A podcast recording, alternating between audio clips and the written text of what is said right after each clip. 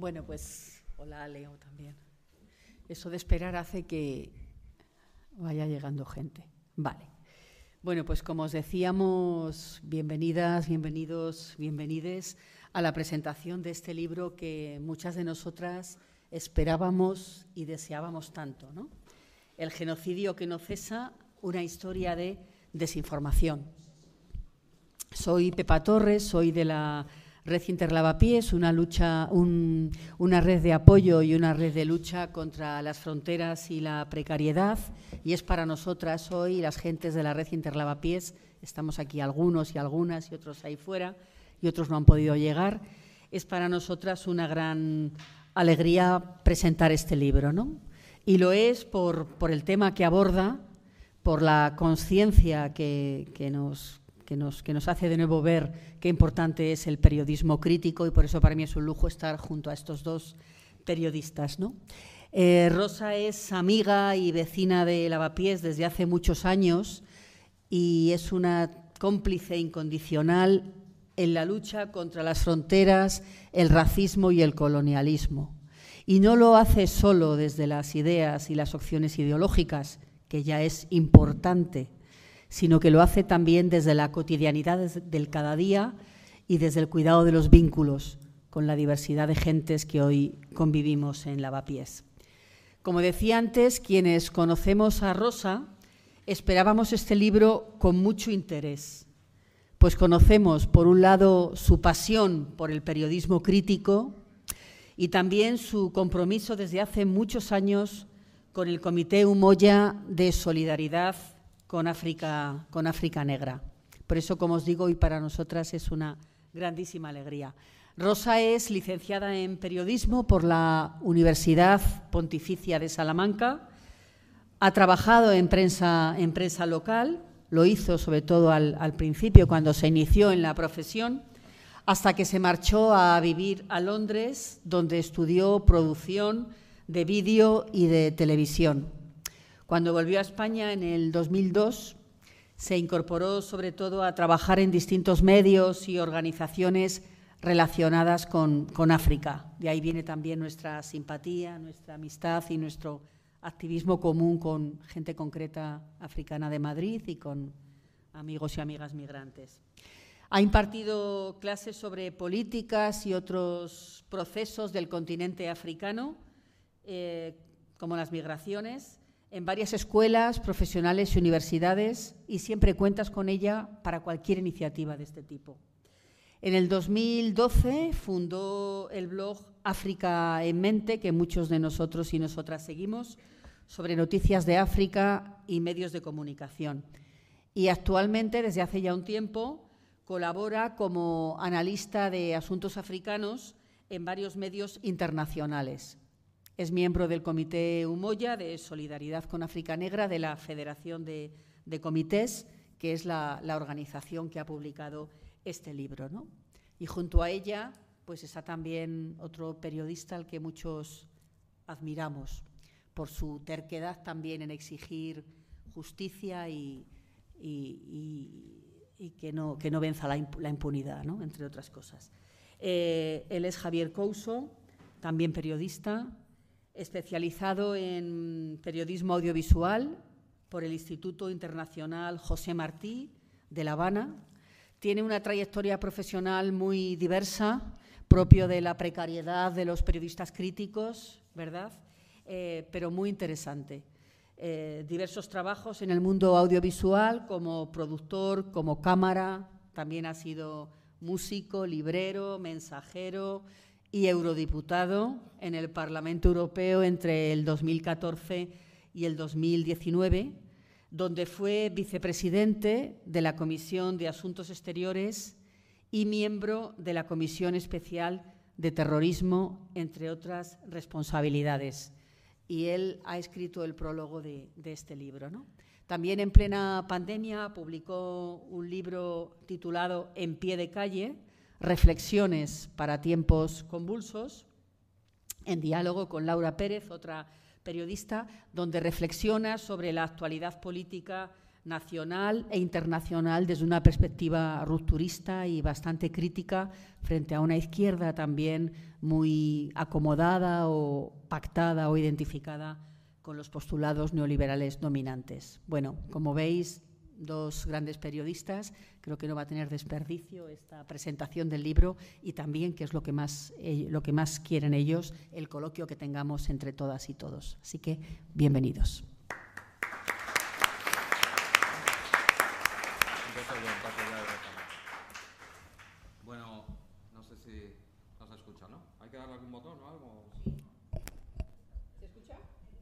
A ver, ah, ahora sí.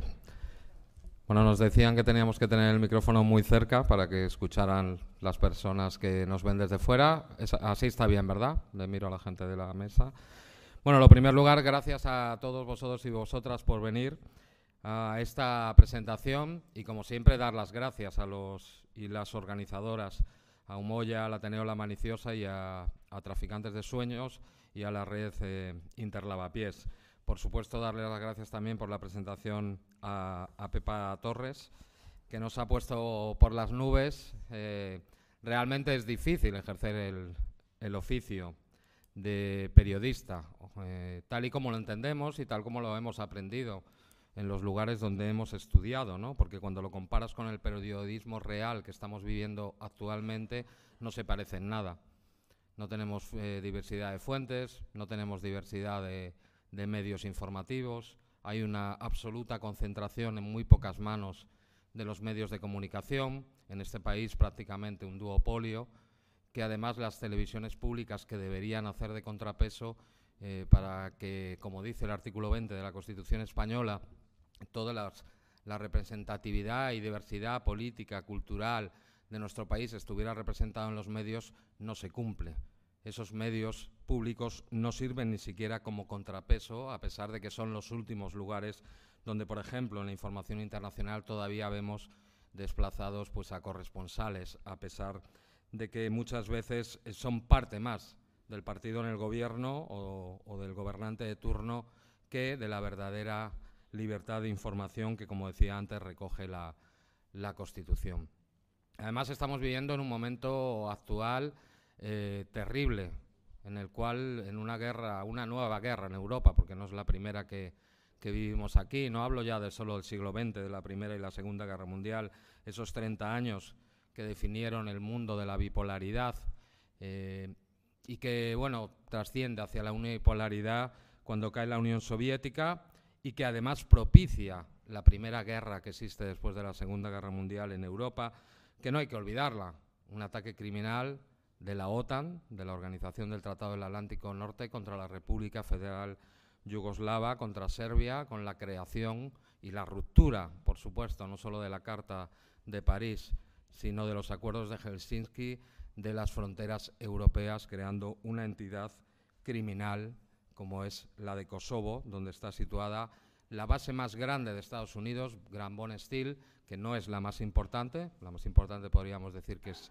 la Randstad en Alemania, pero que suponía un avance para definir las fronteras que iban a diseñar la Unión Europea como parte subalterna del poder estadounidense cuando cae el antagonista de Estados Unidos, que es la Unión Soviética. Este libro, cuando Rosa, yo lo comento en el prólogo, ¿no? Nos conocimos eh, en un programa de, de televisión, retransmitido por internet, dirigido por una persona muy conocida, cuando nos invitaban, ahora ya somos personalidades incómodas, y bueno, me sorprendió mucho, ¿no? Porque conocer a una periodista que habla de África, ¿no? Porque no hay prácticamente nadie que hable ni reflexione en nuestro país de África, ¿no? Por lo tanto, cuando ella me propuso hacer el prólogo y me mandó el borrador del libro, me quedé impresionado por la calidad periodística y literaria de acercar unos sucesos terribles. Estamos acostumbrados a que la gran prensa nos ponga como el mayor genocidio de la historia el holocausto, eh, que propiciaron los nazis, ¿no? contra los judíos, pero también contra homosexuales, contra gitanos, contra republicanos españoles, contra personas de otras ideologías se habla en torno a los 6 millones, ¿no? Pero aquí en este libro nos relata un genocidio en el cual han sido asesinadas más de 10 millones de personas. Hay otras cifras que dicen hasta 12 millones. O sea, el doble del holocausto que además ha sido instrumentalizado por parte de un Estado como es el israelí para propiciar un apartheid sobre la población originaria de esos territorios, que era la población palestina. Por eso me gustó mucho leerlo, leer este libro y ver que hay un libro que habla de África, ¿no? Porque nosotros, los ciudadanos del primer mundo, somos deudores de África. ¿Cómo no lo vamos a ser? Si ha sido un continente que ha, ha estado continuamente arrasado, primero por el colonialismo, por el esclavismo, para hurtar sus recursos humanos, para hurtar sus riquezas naturales y que además siempre ha tenido el ojo encima del huracán, de la visión imperialista y colonialista. Y lo vemos cuando han surgido en cualquier país de ese gran continente cualquier liderazgo emancipador que además ha propugnado la riqueza social y el reparto de las riquezas naturales de ese continente para su propia población ha sido sistemáticamente asesinado. Un continente, además, con guerras civiles propiciadas, la mayor parte de ellas, para que no haya una unidad africana. Por desgracia, África sigue siendo ese país que está bajo la lupa de los grandes poderes. Hoy en día es un punto de fricción clara en la geopolítica actual en ese continente está, por ejemplo, la única base china militar que existe fuera de las fronteras de este gran país. Existe claramente definido por Estados Unidos un dispositivo militar que se llama el AFRICOM, que se dedica claramente a monitorizar y a decidir el papel de las diferentes políticas y de los diferentes gobiernos y que tiene esa herramienta militar para actuar en cualquiera de los países de este continente. Y también ahora vemos la pugna que existe entre ese mundo unipolar y el nuevo mundo de la multipolaridad cuando estamos viendo, y yo así algunas veces se lo pregunto a Rosa, estamos viendo a poblaciones africanas reivindicando y levantando banderas rusas frente a Francia o frente a Estados Unidos, algo que sorprende, porque como aquí también estamos desinformados, pues no sabemos a qué, eh, eh, a qué acontece para que eh, ciudadanos y ciudadanas africanas levanten la bandera rusa. África solo existe en las noticias de nuestro país y de Occidente como caracterización negativa. Y además sin explicar nunca las causas ni las personas o los personajes y organizaciones o grandes empresas que hay detrás de muchas de las catástrofes que se presentan como catástrofes naturales y además con un indisimulado racismo, eh, pues eh, prácticamente echando la culpa a los pueblos africanos por su retraso, inherente, por su sectarismo inherente, por su belicosidad inherente entre ellos, sin explicar quién está detrás para impedir esa unidad y ese desarrollo que reivindicamos en Occidente, pero que no somos capaces de dar a los países de los cuales nos hemos nutrido para ser lo que hoy se llama el primer mundo. Es algo muy parecido a lo que estamos viviendo actualmente en el actual conflicto de, Ucrania, donde nos domina absolutamente la desinformación. Yo me enfado mucho porque dentro de muy pocos meses se cumple el 20 aniversario del asesinato de mi hermano José, que fue asesinado el 8 de abril junto a dos periodistas más, un periodista ucraniano, Taras Prosyuk, y un periodista jordano, Tarek Ayub.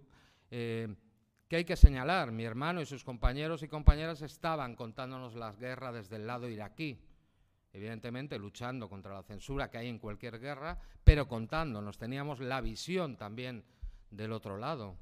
Yo os hago esta pregunta ahora. ¿Qué periodista de grandes medios conocéis que esté informando desde el otro lado del conflicto, desde las repúblicas populares del Donbass o desde el lado ruso. El único que tenemos se llama Pablo González y lleva más de casi un año encarcelado en Polonia, encarcelado en unas condiciones de aislamiento atroces. En estos casi 300 días no se le ha dejado más que una vez ver a su compañera, a sus hijos y a su abogado.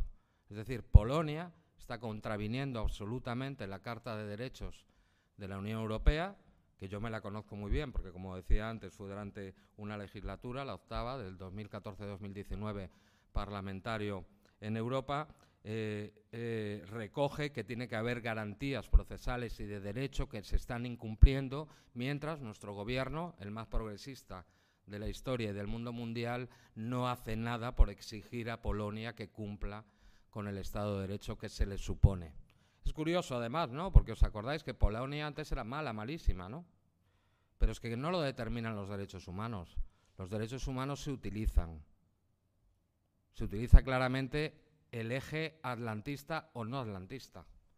Ahora Polonia es una de las partes y las puntas de lanza, además en el escudo antimisiles terrestre y en la proyección militar de Estados Unidos sobre las fronteras con Rusia, que además está pugnando con el grupo de Visegrado eh, frente a lo que había antes de que era el poder o el centro del poder europeo, que era francés y alemán, ahora mismo Polonia es la buena porque está de acuerdo con toda la campaña que nos ha llevado de utilización de Ucrania como un peón para desestabilizar las fronteras con Rusia. Curiosamente ahora el malo, que estaba incluido dentro del grupo de Visegrado, es Hungría.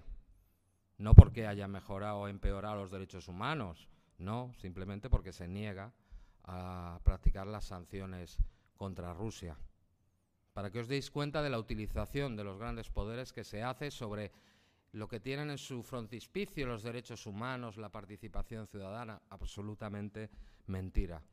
Llegan al punto de desinformar a nuestra población. Yo seguí claramente todos los, todo el desarrollo del golpe de Estado del Euromaidán, golpe de Estado según la Constitución ucraniana, con la utilización de elementos neonazis que denuncian el Parlamento Europeo, eh, no solo el Pravisetto, sino el batallón Azov y otros cuantos más, eh, que supusieron además eh, en el primer gobierno de Poroshenko la represión absoluta de las provincias que hablan y tienen cultura rusa, históricamente, de su lengua, no solo de la cultura rusa, porque Ucrania está formado por grandes minorías, las rumanas y las húngaras. Y además incluso ha llegado al caso de que el actual presidente, eh, ese que nos presentan como adalid de la democracia, ha prohibido todos los partidos políticos. A día de hoy 12 partidos políticos están prohibidos. El primero fue prohibido por Poroshenko, que eran los tres partidos comunistas, uno de ellos con el 14% de los votos y sus eh, diputados llevados a la cárcel, se prohibió la, eh, la enseñanza y la práctica del ruso y además pues se ha llegado hasta el caso de Volodymyr Zelensky a aprobar una ley étnica que define claramente lo que es un ucraniano étnicamente perfecto y los que no lo son. Y esos son los que nuestros parlamentarios aplauden en el Parlamento. Una información de Reuters, cuando se hacía periodismo, en el año 2018, señalaba que más de 100.000 militantes nazis están integrados en la eh, estructura militar del ejército ucraniano. 100.000 militares y militantes neonazis. Eso tampoco se cuenta ahora mismo. Y nos ha llevado además en una campaña terrible de desinformación a la rusofobia, que es un crimen de xenofobia a odiar incluso la cultura rusa, a prohibir a Tchaikovsky o a prohibir a los grandes literatos y literatas de la, de la cultura rusa, que es la cultura universal. ¿no? Esto no se podría hacer sin la complicidad, en el caso ucraniano, por ejemplo, de más de 120 grupos de comunicación privados que trabajan diariamente para suministrar el relato informativo a los medios de comunicación, incluyendo los españoles, y, por supuesto, la complicidad de esos medios que están haciendo la dejación de lo que debe ser el periodismo con balances. Incluso se ha llegado a suspendernos el artículo 20 de la Constitución cuando la presidenta de la Comisión decide prohibir en todo el territorio europeo los canales de información rusos, que tienen su línea editorial, por supuesto, pero exactamente igual que la tiene CNN, CBS o la BBC. Lo que pasa es que, como sabéis, pues somos ciudadanos de segunda y se nos tiene que tratar como si fuéramos niños en vez de personas adultas. Eh, el genocidio que cuenta y que relata muy bien Rosa no ha permanecido oculto y ahí lo desgrana claramente con nombres y apellidos gracias a la participación de esa panoplia de poder blando que se utiliza, es decir, los medios de desinformación, pero también ONGs o los llamados think tanks, grupos de presión, muy bien surtidos de dinero precisamente para realizar informes y para ocultar este genocidio. El genocidio, volvemos a repetir, en Ruanda, en el Congo, en los grandes lagos, de más de 10 millones de personas asesinadas delante de nuestras narices. Para terminar, este libro, cuando yo leí lo primero, pues eh, los capítulos, me di cuenta que tenía mucho que ver con mi familia y con la lucha de mi familia, porque habla de víctimas y de daños colaterales, habla de desinformación y de los medios. A mi hermano se le asesina para intentar acabar con las señales en directo en Bagdad. Habla de la justicia, porque además también se iniciaron procesos judiciales en este país para intentar eh, eh, buscar justicia sobre estos crímenes y habla también de las resistencias. Y en este sentido, pues después de 20 años, puedo decir ¿no? que me siento eh, reconfortado cuando leo que exactamente igual que mi familia, exactamente igual que muchos pueblos en el mundo, los pueblos africanos, mi familia y mucha gente estamos resistiendo, por lo menos para denunciar los crímenes de genocidio, de guerra y la desinformación imperante. Os recomiendo mucho leer este libro. Muchas gracias Rosa, muchas gracias a vosotros.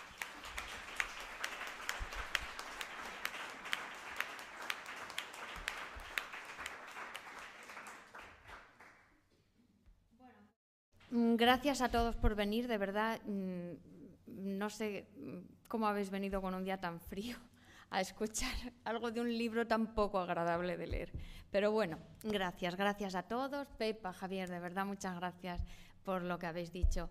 Y yo quiero empezar, quiero ser breve para dar pie al debate y quiero empezar con un, eh, un relato tragedia real muy breve para hacer un homenaje a Patrice Lumumba. Patrice Lumumba hace dos días hizo 62 años que lo asesinaron en Congo. Asesinado después de torturas y su cuerpo fue metido en ácido por militares belgas para que no fuera una semilla, como dice no sé quién de América Latina. Mm, para que no fuera un mártir, un sitio de peregrinación de los resistentes africanos, pero aún así se convirtió en ello. Entonces, bueno, pues el homenaje a Lumumba y luego abro de mi libro como el del chiste, ¿vale? Pues el martes día 17 se cumplieron 62 años del asesinato de Lumumba. Él fue elegido primer ministro de Congo en las primeras y únicas elecciones libres que hubo jamás en ese país. Fue elegido a finales de mayo porque la independencia de Congo estaba prevista para mm, ya ser efectiva el 30 de junio de 1960. Entonces, la ceremonia iba a ser el 30, un mes antes elegían al gobierno y Patrice Lumumba fue elegido. Eh, en un discurso que dio como era el primer ministro electo de ese país, pero no estaba invitado a hablar en la ceremonia de independencia del país que inmediatamente después iba a ser gobernado por él y su gobierno. Pero Lumumba pues se escribió un pedazo de discurso que algunos dicen que es el más importante que se ha dado en el siglo XX y salió a hablar. Soy el primer ministro y os voy a decir una cosa. En ese discurso, del que extracto unos párrafos en mi libro, pues él toma la palabra al pie de la letra a Occidente y dice, mm, como libre y soberano que soy, un país independiente, el gobernante de un país independiente, soberano y libre, pues os confieso que a partir de ahora vamos a vender nuestras materias primas de tú a tú, de igual a igual, somos soberanos y vamos a gobernar para que nuestro pueblo se desarrolle con nuestros recursos. Claro, eso es el peor crimen que un líder africano podía cometer y puede cometer hoy. Hoy se sigue matando y descabezando a líderes, descabezando literalmente a líderes africanos cuando se declaran soberanos. las palabras no nos importan mucho ahora los actos, que se considera alguien soberano, peligro, peligro inminente, saltar todas las alarmas y se le mata. Y eso es lo que pasó. El 30 de junio Lumumba dijo esto y el 5 de julio el coronel de las Fuerzas Armadas de Congo, que era belga, así les concedieron la independencia, pues escribió ante todos los bueno, igual he dicho coronel y ahora voy a decir generales y alguien que entienda de la movida castrista, Javier, perdón, he metido la pata, pero bueno, quiero decir, el manda más, pues con los mandos intermedios del ejército congoleño les dijo, vamos a ver, para que os quede claro lo que ha sido esto. Antes de la independencia es igual a después de la independencia, no tenéis nada. Las palabras se las lleva el viento. Eso escribió en una pizarra un militar. Y de ahí empezó toda la desestabilización, del gobierno de Lumumba. Ya los primeros días de agosto llegaron todos los... porque Lumumba tenía un apoyo brutal, arrasador en el Congo. Y entonces el presidente de Estados Unidos los primeros días de agosto reunió a la CIA, a todo lo... Mm, de seguridad, que claro, la seguridad de Estados Unidos depende de que nadie levante la cabeza en el mundo. Entonces, la CIA, todos los de seguridad de Estados Unidos se reunieron con Eisenhower, que era el presidente, y dio la orden literal de eliminar con urgencia a Patrice Lumumba eliminarlo con urgencia, buscarle un sustituto y quitarse de en medio ese tío que se ha creído que lo de la independencia y la soberanía es real. Entonces ya en septiembre Mobutu, ya financiado por Estados Unidos, dio un golpe de Estado y de ahí todo fue a peor. Cumplieron eh, pues todo, o sea, Estados Unidos y Bélgica de verdad organizaron no solo el asesinato de Lumumba, sino la desestabilización total del Congo, secesiones, mm, supuesta guerra civil, etcétera. En fin, que la ONU, que cumplía el papel de somos muy buenos e independientes, tuvo que quitarse la máscara y decir, oye, aquí reconocemos a Mobutu Lumumba queda tachado de nuestra lista de líderes reconocidos, porque es que no acababan con él, tenía un apoyo brutal entre el pueblo. Entonces, pues acabaron matándolo.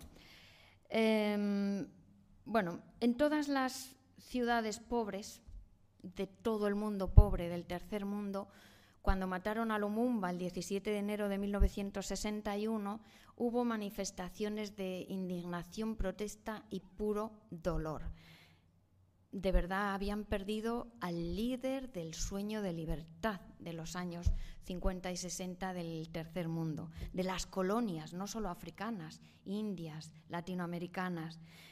Eso en el mundo pobre.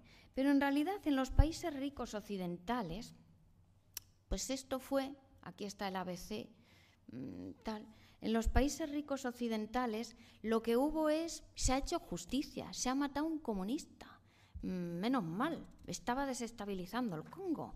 En los países, la comunidad internacional, que es esto que veis aquí, me gusta poner mapas raros cuando hablo que o son geográficos, también tengo mapas geográficos preparados porque comprendo que nadie se sabe de memoria el mapa de Ruanda, de Congo, etc. Esto es un mapa conceptual, esto es la comunidad internacional. Aquí faltan siete octavas partes del mundo.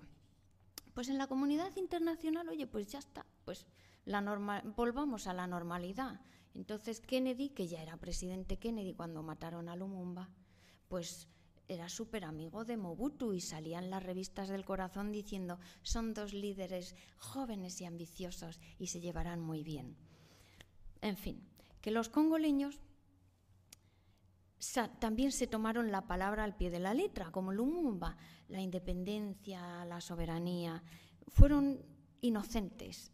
fue lo único que tuvieron de inocente, porque en realidad eh, no necesitaron periodo de aprendizaje ni adaptación ni tonterías que dice la gente, ay, es que no estaban preparados para la democracia. Lo estaban y muy mucho. No les hicieron falta diez minutos para votar unas elecciones como Dios manda. Los condescendientes occidentales, esa comunidad internacional, sí que confiaban en que esas elecciones no iban a ir a ninguna parte.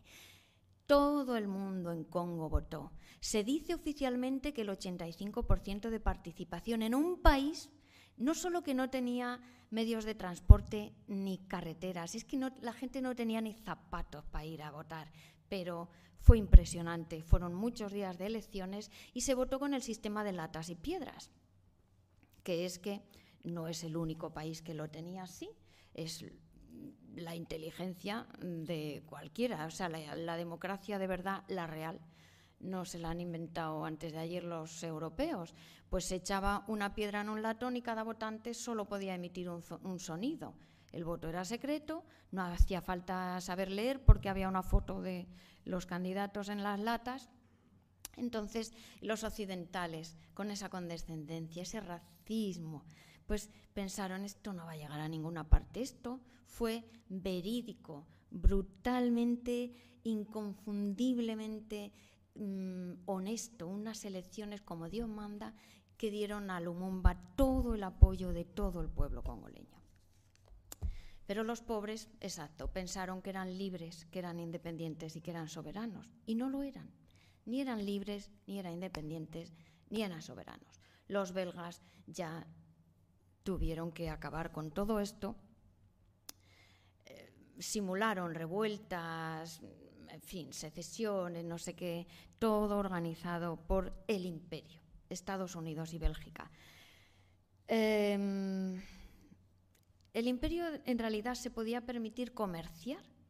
Los congoleños, como el propio Lumumba dijo en el, en el discurso del día 30, eh, a ver, no nos podemos comer los minerales, ni los diamantes, ni nada, ¿eh? Vamos a comerciar, nos lo podéis comprar, vamos a negociar.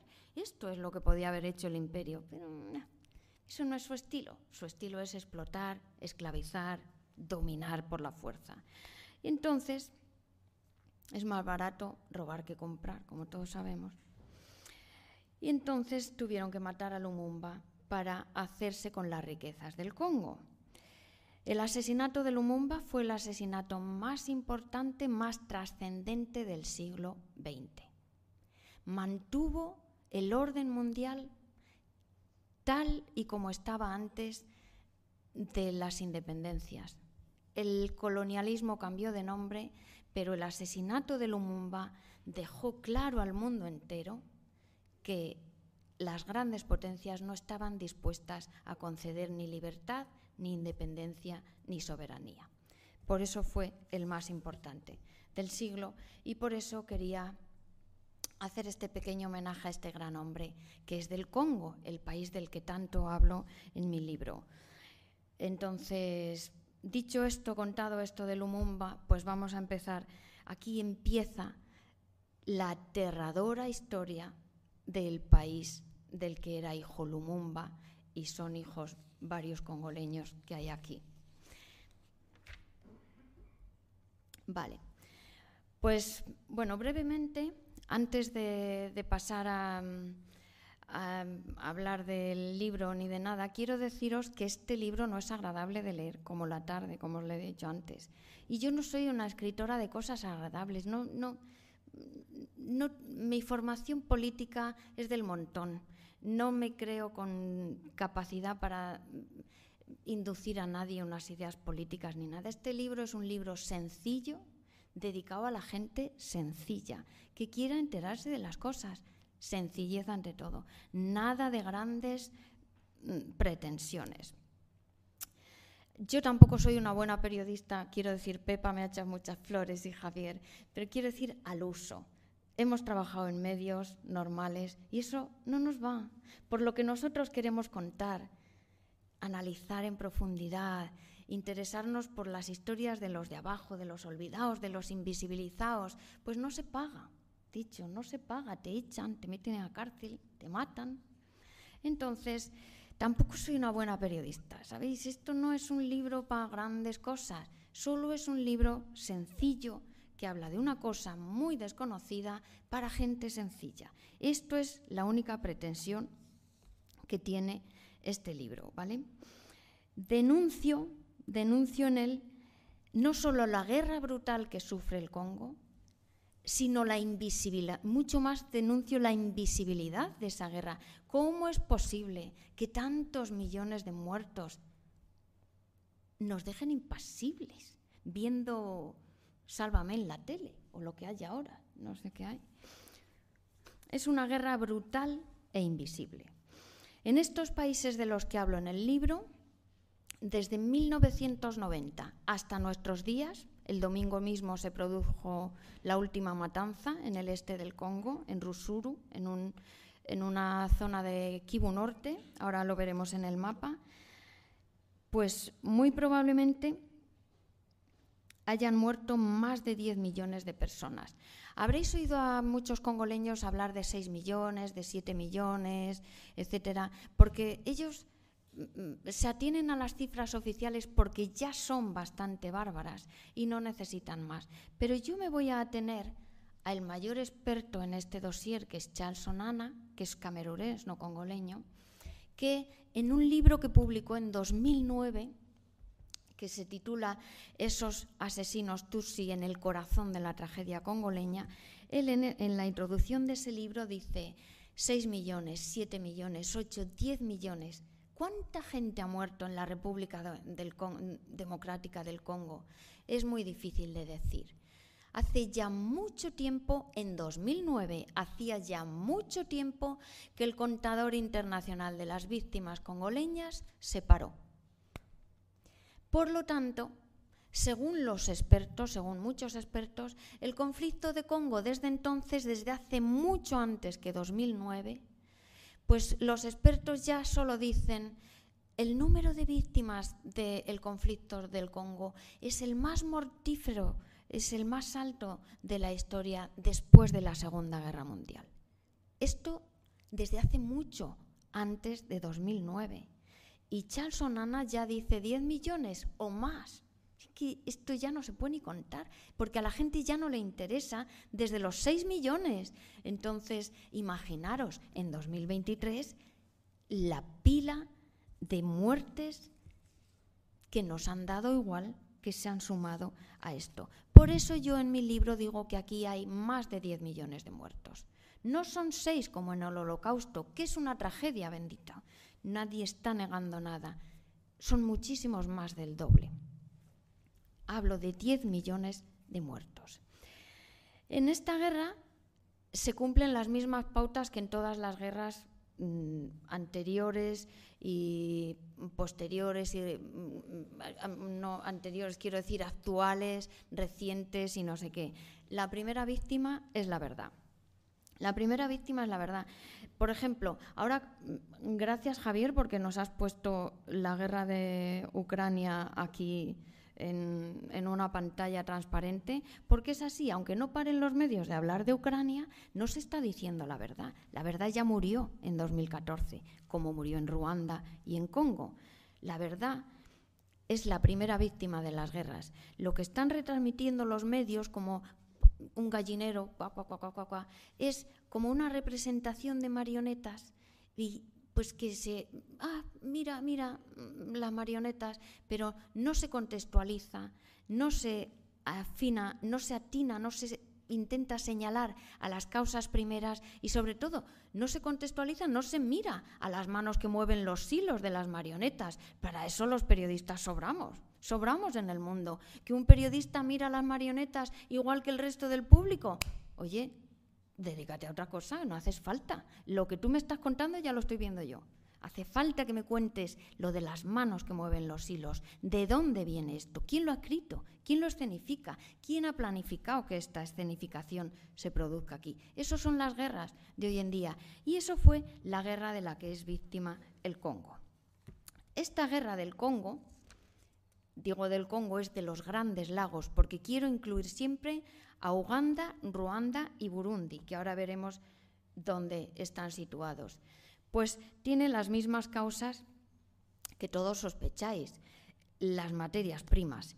Este país en concreto, el Congo, esto es un mapa geológico del Congo, todos esos coloritos y los puntitos pequeños que no se pueden leer, ni os voy a, no os preocupéis, a leer, son todo materias primas fundamentales para los mercados internacionales, para la vida que llevamos, desde el plástico, los cables, los móviles, en fin, los coches, todo se produce no de los ricos que, oh Dios mío, arriesgan su capital, sino de las cosas materiales y de los esclavos que las trabajan. ¿no? De aquí sale todo lo, todas las riquezas que cotizan que mm, los mercados internacionales del sistema capitalista global.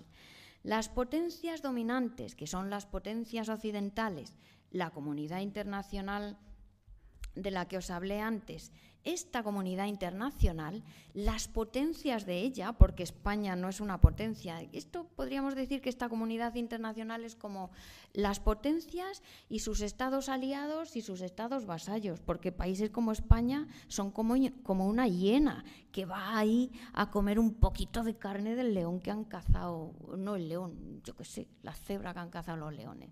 Quiero decir, son estos países de pacotilla, los, los eh, vasallos. Entonces, la única causa primera de la mm, guerra de Congo es esta. Aquí está, en un mapita, todos esos minerales que sin ellos no se podrían construir los coches eléctricos, los cables de cobre, etc. ¿Qué pasa? Que eh, los congoleños han tenido la desgracia de nacer aquí Oye, si hubieran nacido en Siberia nadie los estaba asesinando.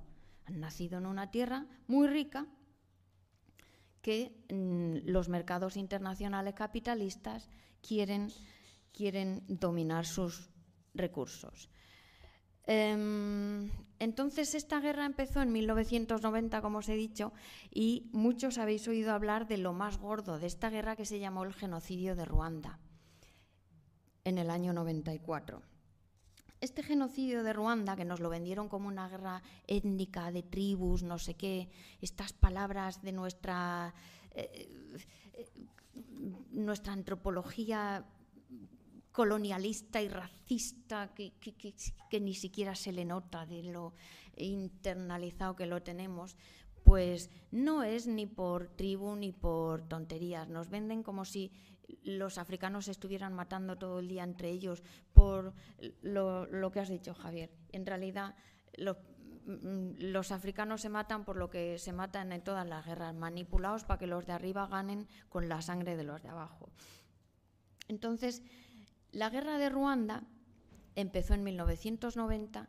Los que dieron ese golpe de Estado ganaron es con este gran golpe a sangre y fuego que se llamó el genocidio de Ruanda, muchos habrán oído hablar de otros, em, digamos, otros elementos que constituyen esta guerra. Yo hablo de una misma guerra y que empezó en 1990 y no antes, porque en Congo el rey Leopoldo ya mató también a 10 millones de personas o más.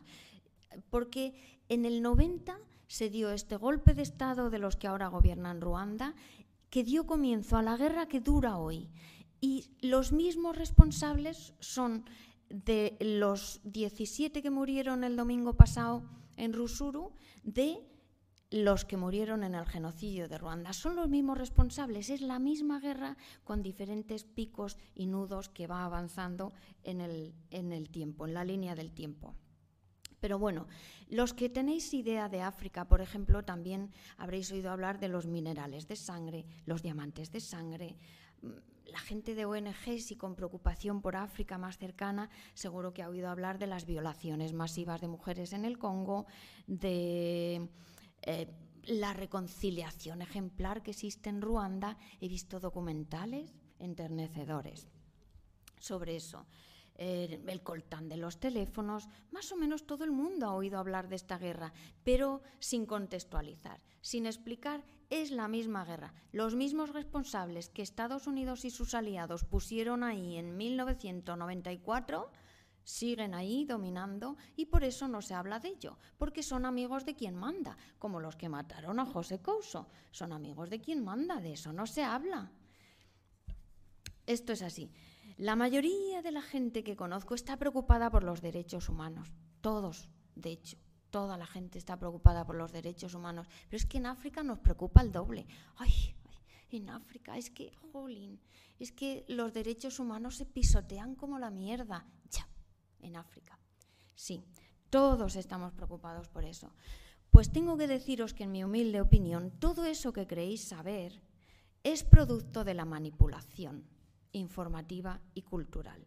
Esta guerra, más que mm, sangrienta, que lo es y mucho, es, es una historia, una historia, una inventiva descomunal.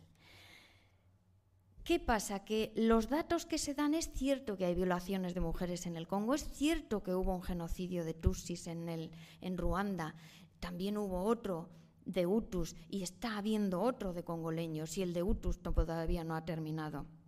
Es cierto todo eso, es cierto que el coltán lo sacan niños esclavos, es cierto que hay minerales de sangre y diamantes de sangre. Lo que no es cierto es el contexto que te dan, que hay que ver los africanos que no respetan los derechos humanos y tenemos que ir nosotros a enseñarlos lo que significa los derechos humanos, la democracia y todo lo bueno del mundo. Hay ah, que ver que no aprenden, qué salvajes son los africanos.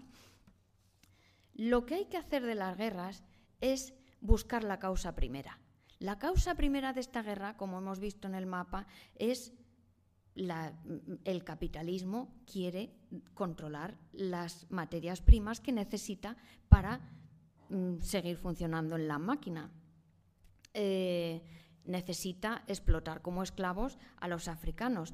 Entonces, ¿cuál es la causa primera de la guerra? El sistema capitalista. Lo siento. No quiero hacer aquí alarde porque ya os digo que mi formación política es muy limitadita y muy del montón.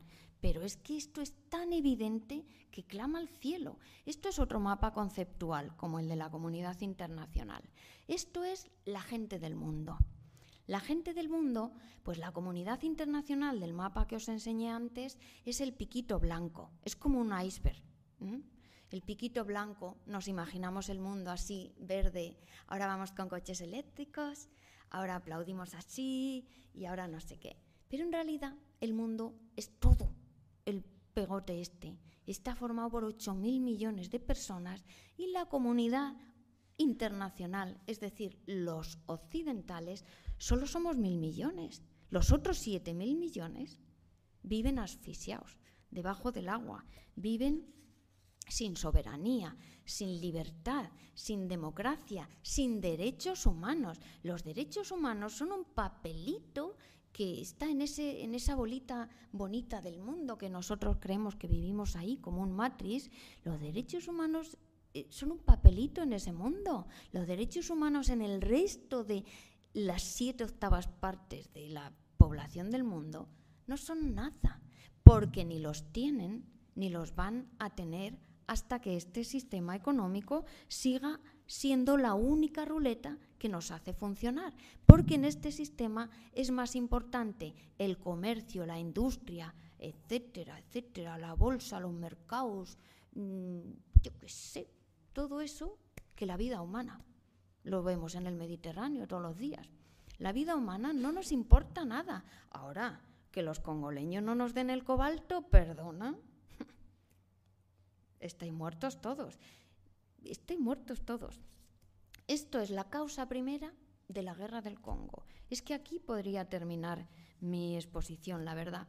Pero bueno, lo de las siete octavas partes del mundo es que me, me, gusta decirlo en todas partes. Sois como un, lo meto con calzador aunque no venga a cuento.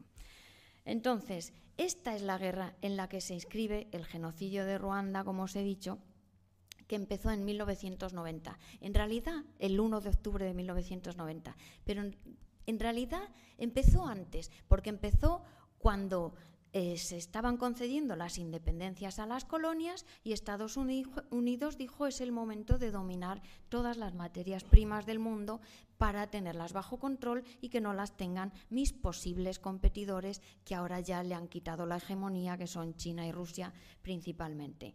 Esta guerra es lo que conocemos como una guerra proxy, una guerra por delegación de Estados Unidos y aliados, principalmente Gran Bretaña y el Estado sionista de Israel, eh, para tener bajo control las materias primas, lo he dicho mil veces, en el libro lo digo 7.000, perdón, es así, de repetitivo, y estos delegados en la zona son estos dos señores, Yoweri Museveni, que gobierna Uganda desde 1986, y Paul Kagame, que gobierna Ruanda desde 1994. Más psicópata y sanguinario, si cabe, que Museveni, que es su mm, mentor, digamos, su maestro y mentor. Entonces, yo creo de verdad, he llegado a sospechar que estos dos tipos son tan psicópatas y criminales eh, Paul Kagame dicen muchos expertos que en la actualidad, en el mundo entero, no hay un criminal más grande que siga siendo jefe de Estado, que esté en una oficina de jefe de Estado. No hay un criminal más grande. Sobre las espaldas de este hombre se cargan todos estos 10 millones de personas y más porque manda sus tentáculos por delegación de Estados Unidos a toda África. Es increíble. Más luego toda la disidencia y voces críticas que asesina por todos los continentes, igual en Estados Unidos que en España, que en Bélgica, que en Francia, que en Reino Unido. No tiene fin su psicopatía. Es un auténtico, el, peor criminal en una jefatura de Estado. Pues yo de verdad muchas veces sospecho que si la ONU y Estados Unidos hubieran sospechado el alcance de los sanguinarios, que son estos dos tipos, hubieran hecho los planes de otra forma. No porque les interese la vida de los africanos, que no les interesa, lo han dejado bien claro. O sea, un genocidio, como si son tres. mientras nosotros tengamos nuestro cobaltito, nuestro cobre, nuestro coltán, etcétera, que le den. No les interesa la vida de los africanos.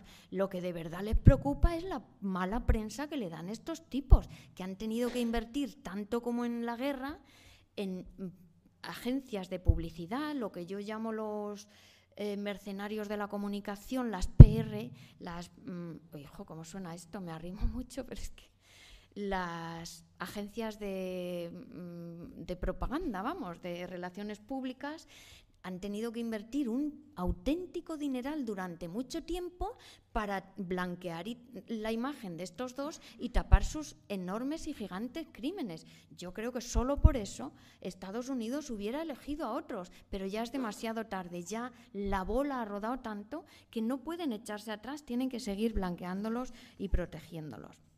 Porque no olvidar que blanquear y esto es porque esta gente, a ver, nos tiene que engañar, tiene que tener nuestro mm, consentimiento fabricado para ir por el mundo a gastarse nuestro dinero en guerras contra gente pobre que nunca nos ha hecho nada ni nos va a hacer nada, eh, por los intereses no nuestros, sino de las grandes compañías para las que trabajan también. Es que eh, a nuestra sanidad, educación y todo, oye, les reclamaríamos un poco si supiéramos la verdad. Entonces, esto es lo que tienen que cubrir, esta mala prensa que le dan estos tipos criminales. Y es que, ya está, estos dos eh, gobiernan, como veis, Uganda, y que, no sé si con el ratón, ¿veis el ratón en la pantalla? Perfecto. Esto es Uganda Aquí Yoweri Museveni llegó en los, llegó en los 80 y en Ruanda los, eh, dicen los Tutsi, no quiero generalizar, igual que cuando me meto con Estados Unidos no me meto con el pueblo estadounidense, donde hay 50 millones de personas bajo el umbral de la pobreza. No, me meto con los gobernantes, ¿vale?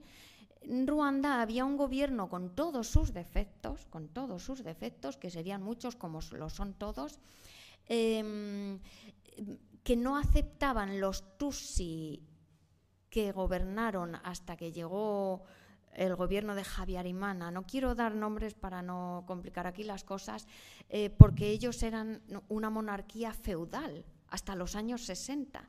Los echaron los, ruandeses los echaron del poder y no quisieron compartir su poder con el pueblo llano, el populacho aquí ahora gobernando, entonces se exiliaron a Uganda y Yoweri Museveni les ayudó junto con Estados Unidos a armarse y a prepararse militarmente para recuperar el poder en su país. Uy, estoy dando, veis, soy un poco torpe, perdón.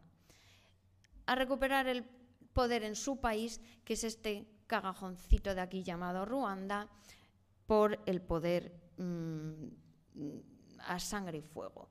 Entonces, el 1 de octubre de 1990, este grupo terrorista, que es el que gobierna ahora Ruanda, atacó Ruanda por primera vez Cometió tantos crímenes que llegó a estar despoblado todo el norte del país, porque todo el mundo huyó hacia el sur y se cuentan las víctimas por cientos de miles ya de esa época, hasta que finalmente dio el golpe final en 1994, lo que se conoce con el genocidio de Ruanda.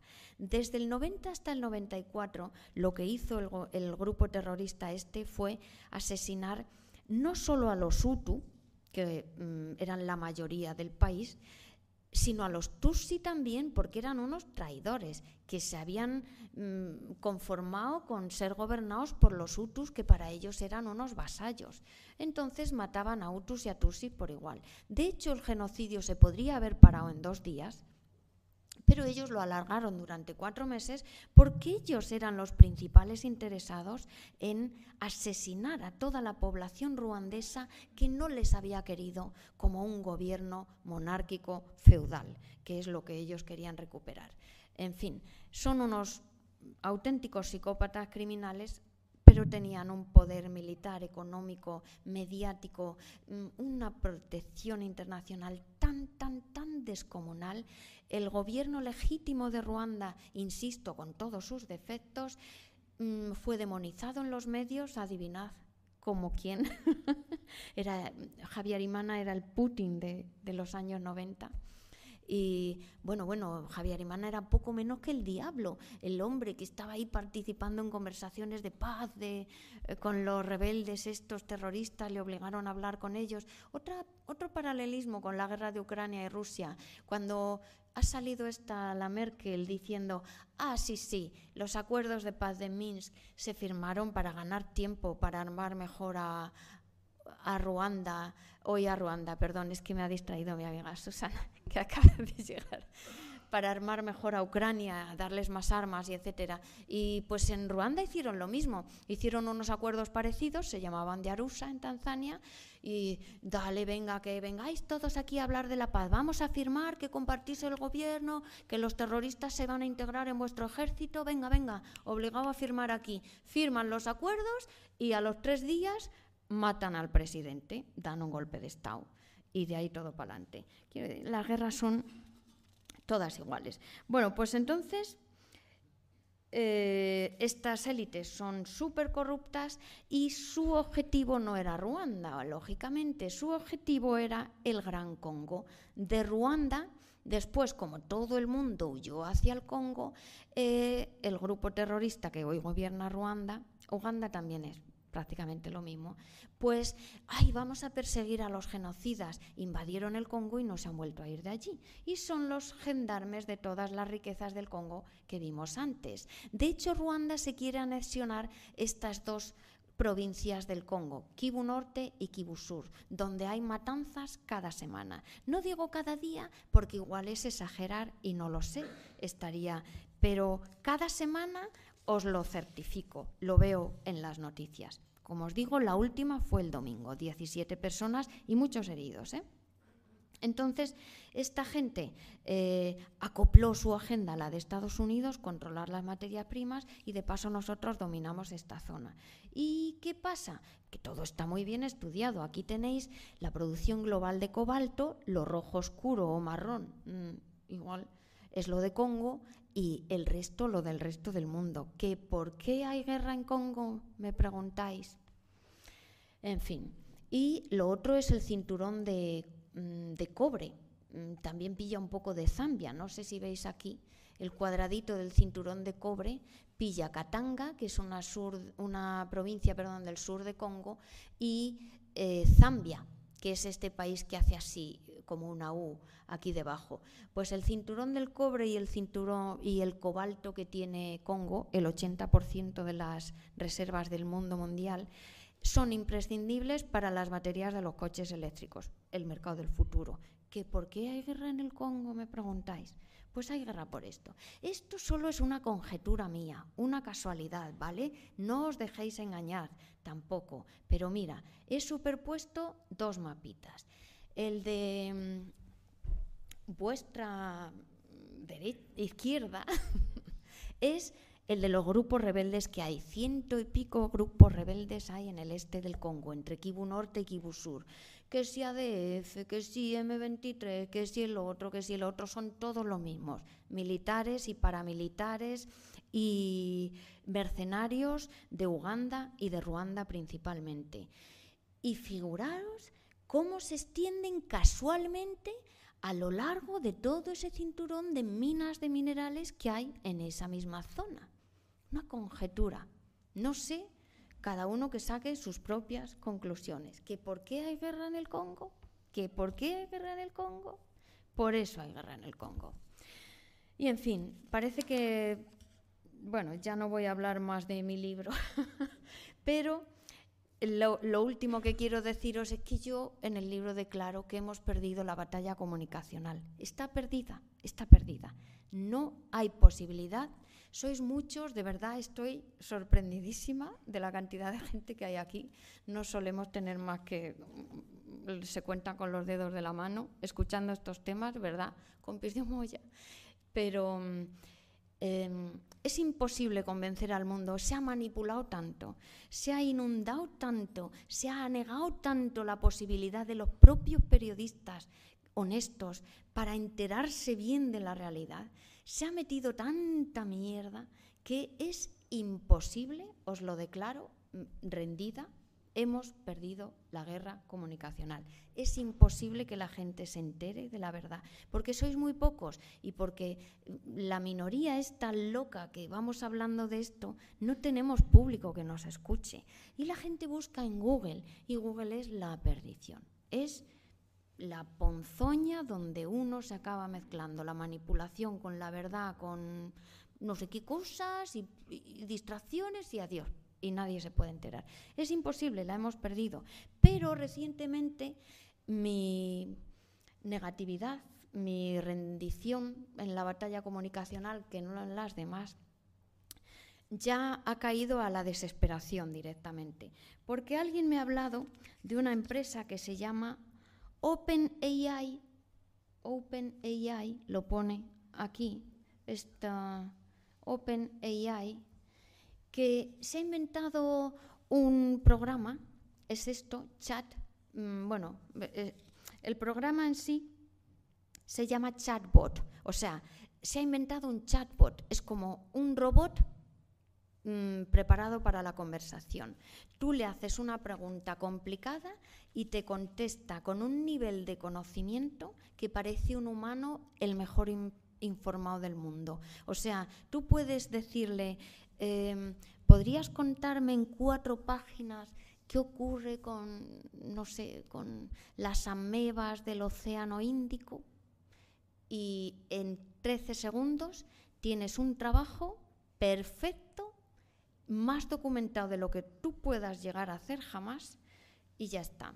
Esto, mm, si hay estudiantes en la sala que estén viendo el cielo abierto, creo que el profesorado está muy alerta con esto, ¿vale?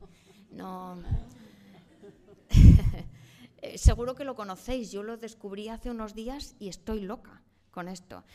Pero claro, mi conclusión con esto, si yo ya me había dado por rendida en la batalla comunicacional con Google, con esto me hago el arakiri. Esto ya mm, es imposible que eludamos los sesgos, porque de verdad ya si con Google era imposible ver la verdad en el océano, imaginaros con esto, que ya te lo da hecho, que es que los periodistas no van a tener mm, un sueldo por buscar algo que fuera de este chatbot. Entonces va a ser imposible llegar a la verdad del genocidio de Ruanda y los crímenes del Congo, entre tanta mentira y manipulación. Pero es que con una herramienta con tantas posibilidades de manipulación y dominio intelectual, cultural, ¿nos creemos de verdad que los poderosos no lo van a aprovechar? Yo no lo creo estamos vendidos. Y no solo estamos vendidos para enterarnos de lo de Ruanda y Congo, tan relacionado con nuestro modo de vida, porque todo lo que tenemos, como os digo, proviene de allí. Es que vamos a ser incapaces de encontrar la propia verdad de nuestro propio entorno más cercano. Porque si con ir a Google ya estábamos perdidos, con ir a un robot de inteligencia artificial de estas características y que se perfeccionará con el tiempo, pues yo, a pesar de que he hecho el esfuerzo de escribir este libro, no creo que yo vaya a hacer la más mínima mella en que alguien se entere de la verdad. Por eso os agradezco tanto, tanto, tanto, tantísimo que estéis aquí escuchándome. Si os leéis el libro ya a vuestros pies, de verdad. Gracias.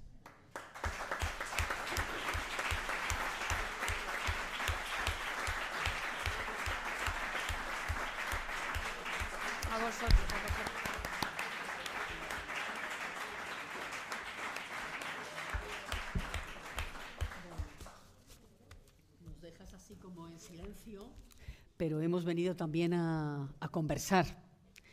Entonces, ahora sería el momento en donde quizás sí necesitamos un poquito de silencio para procesar todo esto y, y también la crisis que nos produce si no la teníamos antes. Eh, pero quizá también es el momento para lanzar no solo preguntas, sino también pues, cualquier idea que nos pueda ayudar a pensar colectivamente sobre lo que aquí eh, hemos escuchado. ¿no? Entonces, preguntas o comentarios, lo que queramos. ¿no? Sé que en la sala hay gente muy diversa, hay gente de los comités, hay gente que ha vivido en, África y en Congo, hay algunos compañeros africanos, hay gente de redes de solidaridad y de luchas migrantes. Pues desde esta diversidad seguro que tenemos cosas que dialogar y compartir.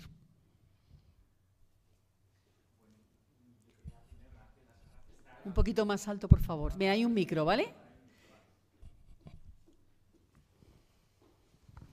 Daros las gracias por, por esta interesante charla y también por haber escrito el libro.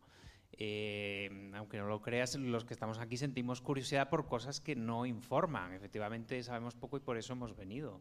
O sea, que realmente sí es una cosa que, que nos produce curiosidad. Incluso ya desde el punto de vista Google tampoco hay tanto. O sea, desde el punto de vista oficial no hay tanta información. Se queda muy atrás todo eso. Parece que pasó y que se acabó para siempre. Incluso el coltán ya es un poquito antiguo. Entonces, mmm, gracias por, por, arrojar un poco de luz en esto. Y quería preguntarte, Rosa, eh, ¿cuáles son tus fuentes?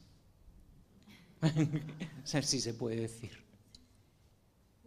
Pues, a ver, yo para, para considerarme no experta, pero que sé lo suficiente como para atreverme a contarlo de Congo y esta zona de la región de los Grandes Lagos, pues preguntando mucho a la propia gente, escuchándoles, leyendo sus libros, escuchando lo que cuentan, sus testimonios, no sé qué. Y luego yo también uso Google, a ver, es San Google, es que yo lo uso continuamente, pero con mucha prudencia. Hay un chiste que dicen que cuál es el mejor sitio para esconder un cadáver, y es la página 2 de Google. Nadie va a la página 2 de Google.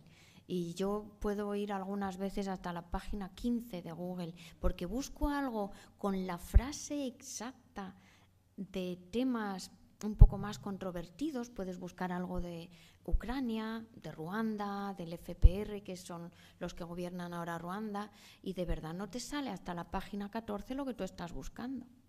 Y lo pones las comillas y todo. Bueno, tienes que ver también. En fin, mis fuentes, los medios oficiales europeos no valen para informarse de África, eso está claro. Pero es que la mayoría de los africanos tampoco, porque ellos mismos se abastecen de las grandes agencias de comunicación.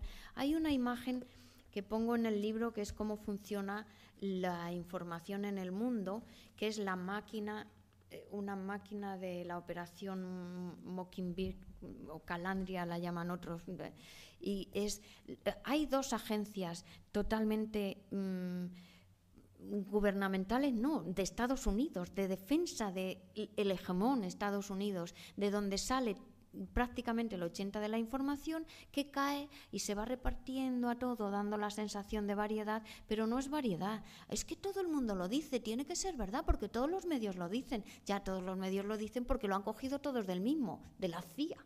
Que, no, hombre, hay que intentar, aunque es muy difícil, ya os digo que mm, he dado la batalla por perdida y que considero que para la mayoría de la población española y occidental ahora mismo es imposible informarse. Porque, claro, mi padre, que le digo, papá, no veas la tele, no leas ese periódico. Y dice, pero hija, ¿y entonces qué hago? Y tiene razón. ¿Dónde va a leerse las noticias? Una persona preocupada por estar informada. Me tengo que echar atrás y darme por vencida. Es muy difícil ahora mismo verificar la honestidad de las fuentes de información. Hay que trabajar mucho para estar bien informado. Hay muchas alternativas. En mi blog doy unas cuantas.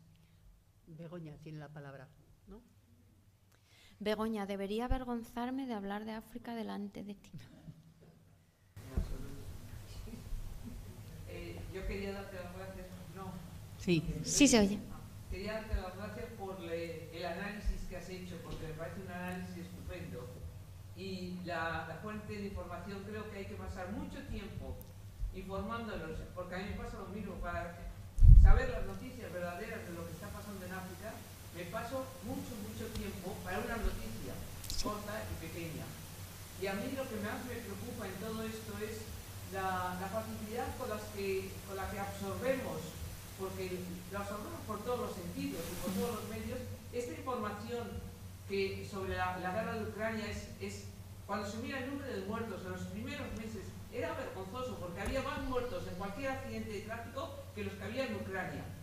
Un gran bombardeo y nos presentan una casa bombardeada de arriba abajo y luego hay tres muertos pues tres muertos, o sea, en eso, o, son espíritus, están vacías, o, o sea, hay muchas cosas que si miras un poco lo- los datos ya te dan algo de que es- eso es falso, algo tiene que haber que no es cierto. Pero me parece que es muy importante tener un espíritu crítico y, es lo que tú nos estás invitando también, a tener ese espíritu crítico, tú y, y también eh, Javier. el otro periodista. Javier. Javier, porque eso hoy es tan necesario que absorbemos todo y creo que la, la prueba de que absorbemos todo por los sentidos fue las elecciones que hubo aquí, en las elecciones autonómicas últimas en la Comunidad de Madrid. Creo que eso nos dieron cómo absorbemos las noticias que son todas iguales y que no nos dicen nada de la verdad. Porque las verdaderas noticias no las encontramos más que en algunos sitios internet, en algunos sitios pequeños o, o grandes, pero buscando mucho y encontrando mucho. Y que tenemos que hacer un esfuerzo, creo, si somos eh, demócratas, si nos queremos llamar demócratas, un esfuerzo de informarnos auténticamente sobre las noticias que nos están dando, que nos están haciendo mamar, cuando no queremos comer ni mamar esa leche. Y Así gracias es. por todo el Gracias trabajo que a has ti. hecho y A por esta ti. información. Angelines también quiere decir algo. sabía que me tocaba tanto. Bueno, pues yo también muchísimas gracias a Pepa, a Javier y a Rosa. Yo tuve la suerte ya de leer el libro hace unos meses. Y lo único que yo quería plantear es una idea acerca de, de la verdad, que me parece que es importante. Ya no recuerdo muy bien quién fue, algún gran luchador seguro, que dijo que la verdad se construye. La verdad se construye. Eh, la verdad es un proceso de lucha. Entonces a mí me parece que eso es muy importante, porque ¿quién sabe la verdad de lo que está pasando en África? Aparte de los blogs, los medios de comunicación, la gente que está luchando y que está resistiendo ahí. Esos están construyendo la verdad. Es verdad que en este momento la enorme concentración de poder económico a nivel global de todo y sobre todo de medios de comunicación es la más grande de la historia. Pero la verdad se está construyendo. Esa es la. Y seguramente los compañeros y compañeras que están aquí de África, ellos saben perfectamente lo que está pasando. Claro, la ideología dominante es la de las clases dominantes. ¿Cómo no? Si no, se haría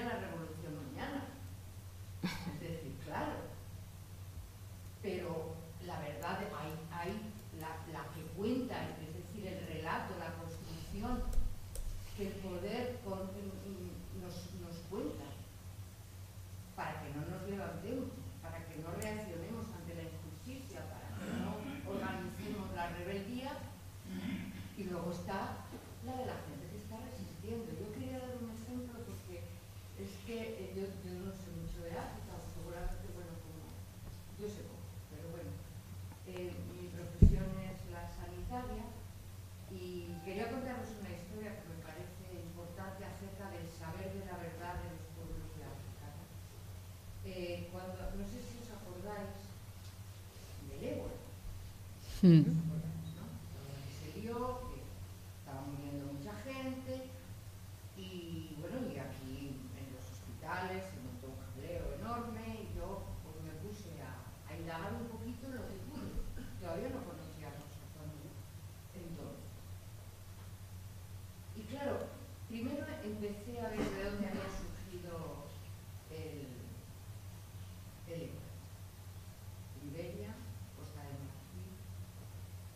países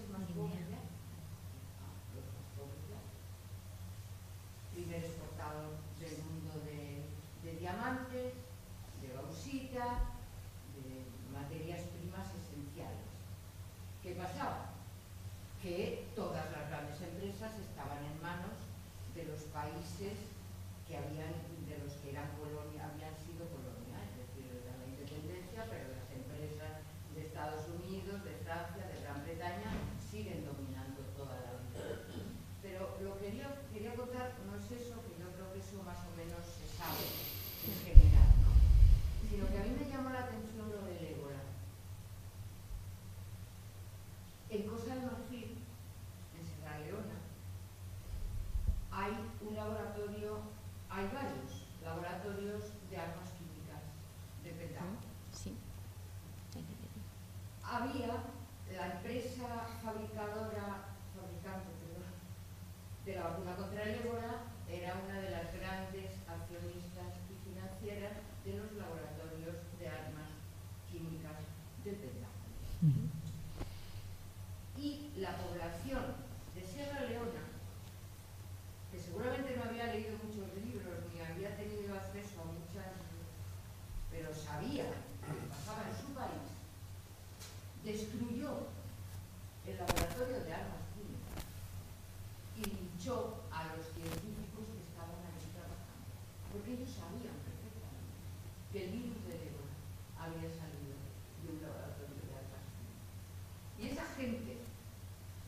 países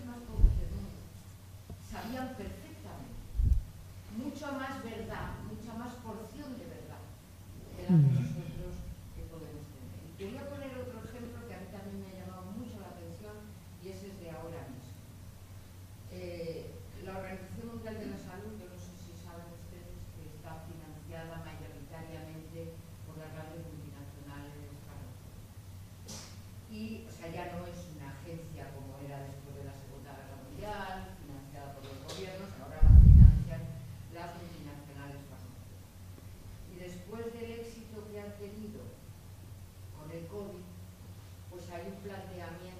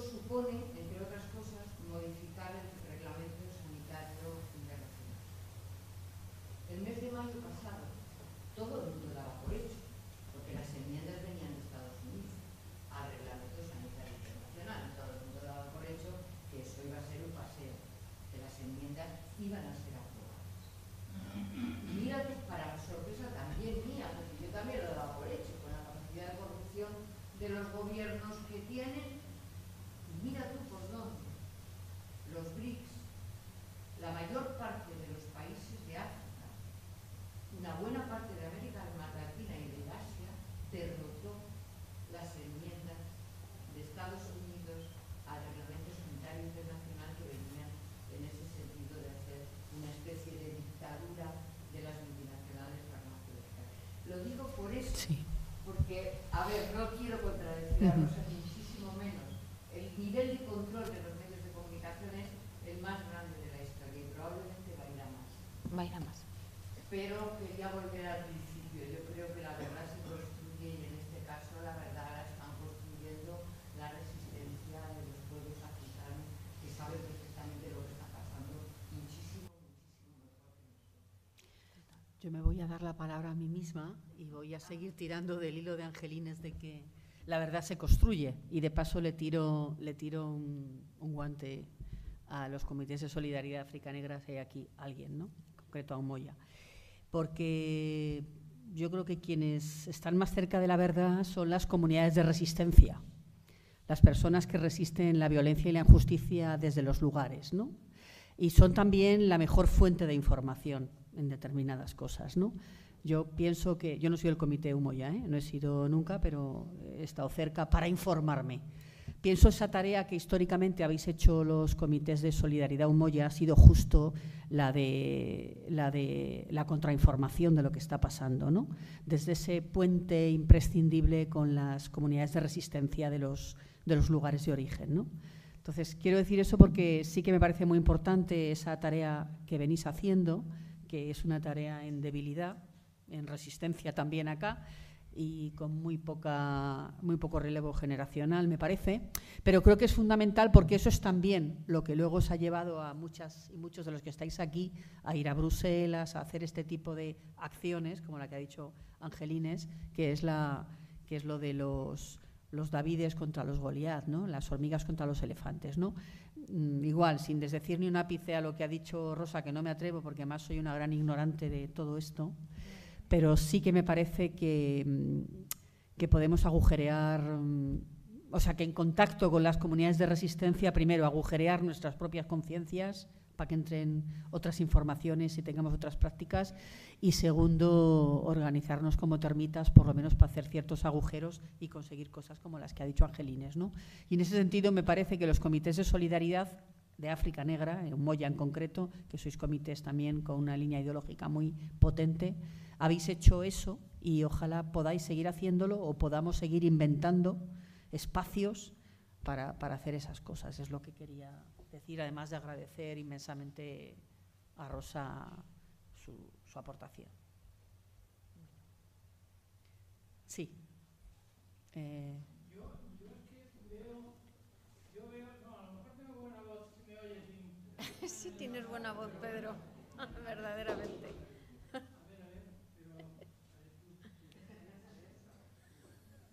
Se te oye más sin un micrófono. poquito más alto.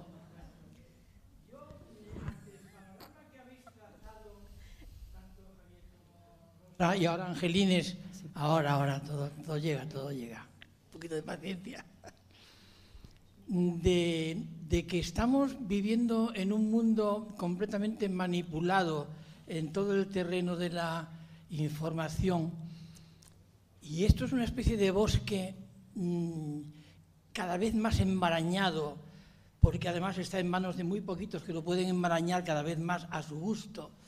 Pues uno se siente mm, radicalmente impotente mm, para ver cómo yo puedo construir mm, algo de verdad en medio de este panorama tan fuerte y tan enmarañado de desinformación y de mentira y de manipulación. Entonces yo digo, esto que yo siento es un planteamiento puramente individual. Cuando realmente el, el problema es tan gordo, tan gordo, tan gordo, y tenemos delante la unión fuerte, fuerte de todos los poderosos del mundo y los, mm, pues, los poderosos del mundo, me da igual que sea económico, político, va todo junto. Pues es que hay que juntarse. A uno solo, por separado, como dirían en mi pueblo, cada uno por su burro pellejo, pues que es muy difícil conseguir algo de verdad en medio de ese panorama. Entonces se hace cada vez más necesario, si queremos sobrevivir, juntarnos juntarnos. No voy haciendo propaganda esto de sumar de lo de Yolanda Díaz, no, pero juntarnos, de tal manera que lo que a cada persona por separado le puede resultar poco menos que, que una tarea imposible y demoledora, que dices tú, Rosa, yo ya abandono, es que no podemos abandonar. Es que abandonar es lo último, pero claro, eh, luchar y trabajar y construir cada uno por su lado es una tarea imposible. Entonces, hay que juntarse, hay que juntarse. Entonces yo digo, ¿y cómo y dónde y de qué manera? ¿Cómo lograr entre, entre, entre las personas, entre los grupos que queremos hacer y trabajar en esta dirección, unos canales, unos canales de, información mm, eh, fiable? Bueno, no quiero enrollarme más, pero entonces, ¿cómo abrimos por ahí?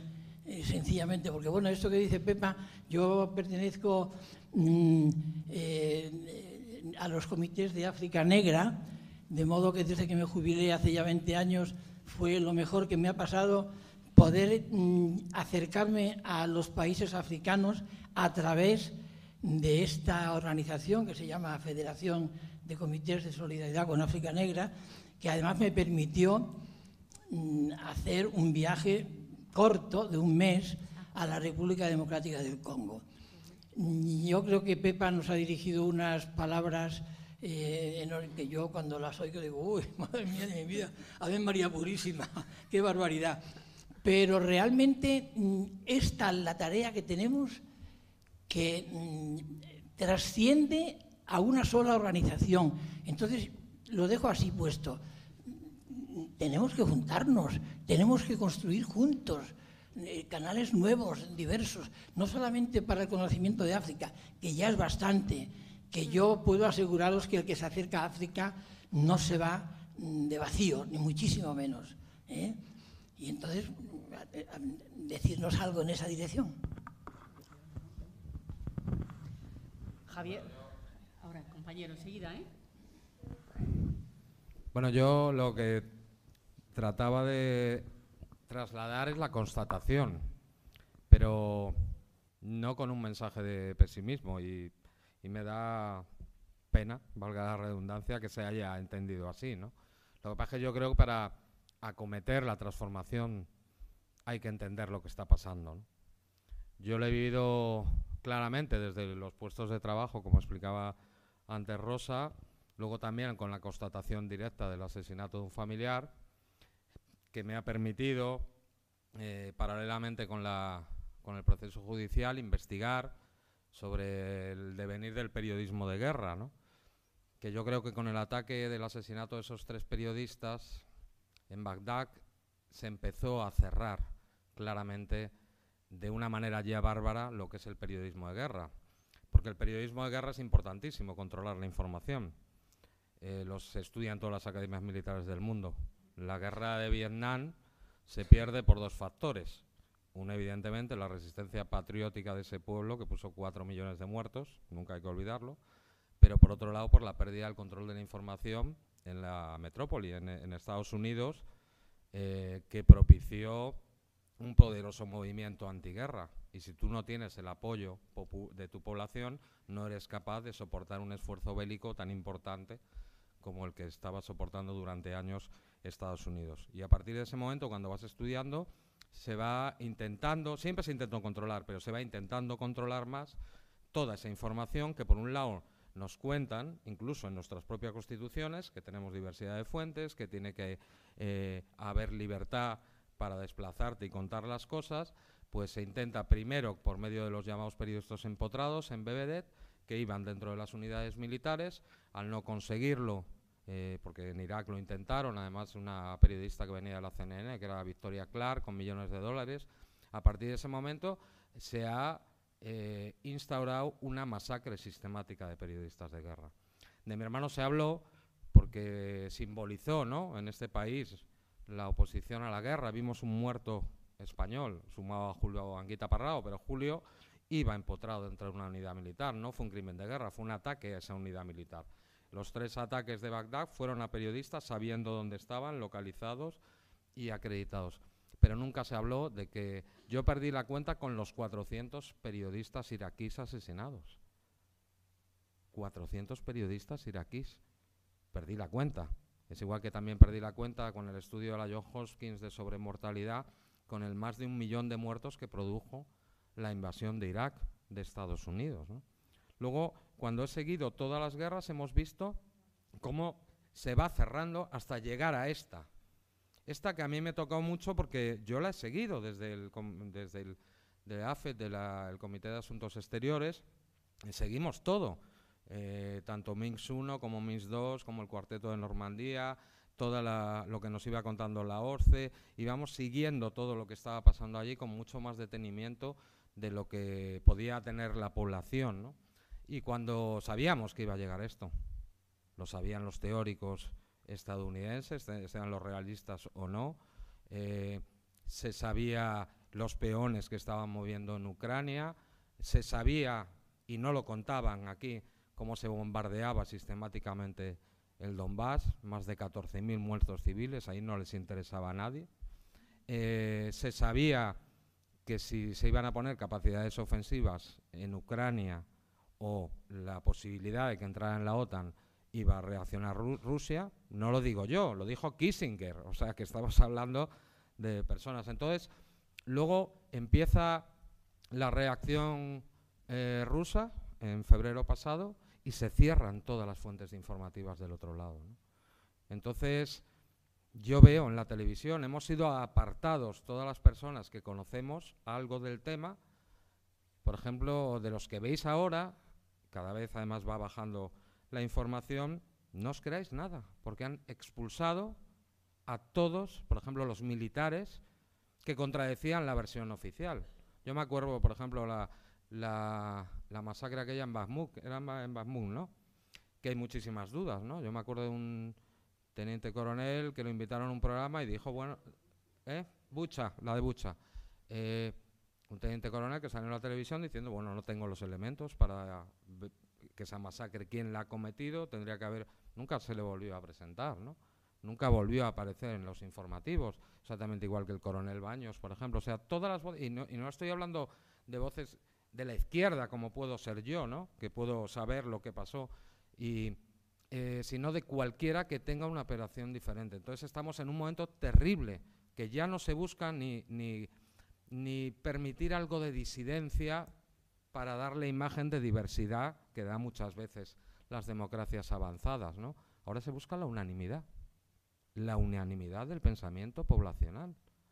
Y luego ya te quedas más aterrado cuando te, yo que sigo mucho el tema de la OTAN, eh, pues con los elementos desclasificados que nos hablan de la preparación de la guerra cognitiva, ¿no? Guerra cognitiva que ya están preparando neuroarmas para actuar sobre la población, no solo en el sentido de la propaganda, sino para que los propios ciudadanos no solo acepten esa propaganda, sino la distribuyan y convenzan a toda la población. Y ya hay casos que gracias al buen periodismo nos hemos enterado que, por ejemplo, con la pandemia en Canadá se utilizaron operaciones de guerra cognitiva militares para controlar la disidencia frente a las vacunas o a, las mascarillas, etcétera, etcétera. Entonces, hay que contar que estamos a ese nivel. Yo, por ejemplo, para que veáis lo que cuesta, ¿no? lo que cuesta incluso personalmente, ¿no? Yo no sé eh, si, sabéis que el hijo de Biden tenía negocios en Ucrania, ¿no? De todo tipo. Pero además estaba involucrado, porque se fueron descubriendo, eh, laboratorios de investigación biológica eh, diversos en las zonas ucranianas que fueron tomados por los, por los rusos. Mm, se alertó China y Rusia, a la Organización Mundial de la Salud, entre otros. Yo me hice una pregunta, tengo no muchos seguidores, pero 80.000 seguidores en Twitter, me hice una pregunta ¿no? sobre qué pasaba ahí cuando había sido reconocido por Victoria Nuland, que es su secretaria de Estado de Estados Unidos, en una conversación pública con un senador que se llama Marcos Rubio, reconociendo que el Pentágono había financiado esos laboratorios biológicos. ¿no? Y ante la pregunta en Twitter, ni siquiera en prime time, en mi poca capacidad, eh, yo recibí no solo amenazas de muerte, sino la portada del periódico El Español de Pedro J. Ramírez, con una foto mía que pone Javier, el hermano conspiranoico y comunista de José Couso que le compra el discurso a Putin. O sea, a ese nivel hemos llegado se reconoce por parte del poder estadounidense que el Pentágono estaba realizando investigación de armas biológicas en Ucrania, donde participaba el hijo de John Biden, y solo por pedir que haya una investigación sobre lo que pasaba, ya soy putinista, conspiranoico, comunista, además, que eso debe ser terrible. Entonces, para que os hagáis una idea de lo que hemos llegado. Entonces yo, que es el tema que controlo muy bien, por eso transmitirlo, ¿no? Pero no para llegar al pesimismo, sino para, claro que nos tenemos que unir, claro que tenemos que, este libro, porque Rosa parece que decía, me ha rendido, me ha rendido. Mirar qué rendición, qué rendición, que esto es un instrumento, es una herramienta. Pequeñas cosas, es verdad. Mira, cosas que se pueden hacer. Eh, una reflexión. ¿Os acordáis de esa época de gobiernos progresistas o muy a la izquierda en América Latina, ¿no? Aparte de la recuperación de la soberanía, por ejemplo en Venezuela sobre el petróleo, las regalías que eran cero para Estados Unidos, recuperadas por Hugo Chávez, ¿qué, fue lo que, lo que les molestó claramente al poder mundial? Las leyes de democratización del espectro radioeléctrico. La ley que, por ejemplo, impulsó Cristina Kirchner para democratizar los medios. Las leyes que se hicieron en Ecuador, Correa, me acuerdo todavía de Ana Pastor, casi insultándole a Correa por explicar simplemente que estaba prohibido que un banco en Ecuador tuviera la mayor participación en los medios de comunicación. O, por ejemplo, Dilma, justo antes de darle el golpe, yo hablé en el Parlamento Europeo con ella de eso, sobre las leyes de democratización de Internet. Es exactamente igual lo que pasó a, a Lumumba. Tocas eso y te vas. O sea, hay posibilidad. Porque hay que recordar que el espectro radioeléctrico, la radio, la televisión, son propiedad de todos y todas. Son concesiones que se les dan. Entonces, claro, nos tenemos que juntar, tenemos que intercambiar información, pero también tenemos que exigir a nuestros representantes públicos que haya una intervención para democratizar. No puede ser que en España todos los bancos, eh, fondos buitres de no se sabe qué, agujero negro fiscal, tengan los medios de comunicación, el 99% de los medios de comunicación de nuestro país.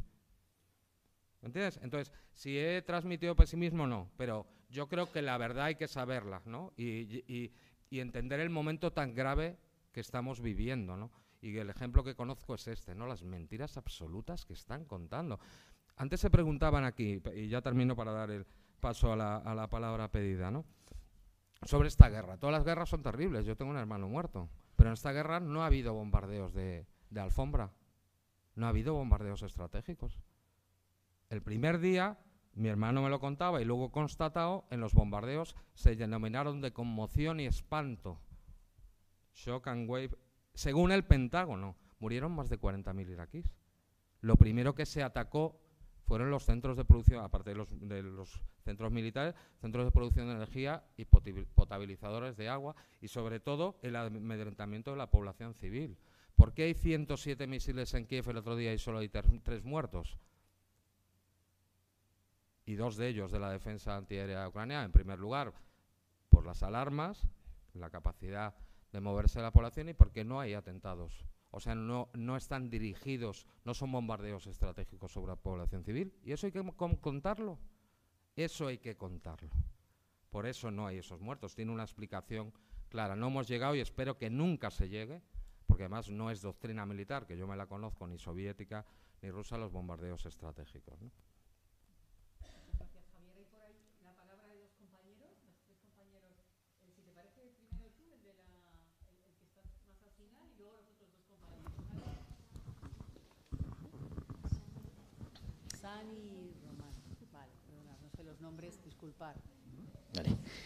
Eh, gracias en primer lugar. Em, para yo lo que quiero traer un poquito de, esperanza también, eh, siguiendo lo que estaba contando eh, Javier. esperanza de ver que hay producción literaria sobre África, hay obras que se van publicando sobre África, no solo sobre África, en este caso sobre lo que está ocurriendo en el, en el Congo, que me parece muy importante. he leído muchas obras, eh, sobre todo sobre lo que está pasando en, en Ruanda, eh, al este del, del, Congo también. Eh, L'Éloge du Sang, eh, he visto a Shal Onanai, que es una de las personas referentes sobre, sobre estos temas y ver este, esta obra en castellano, que es muy importante, porque la mayoría de las obras que solemos ver eh, sobre África suelen ser en francés, o, en inglés y pocas veces vemos cosas en, castellano.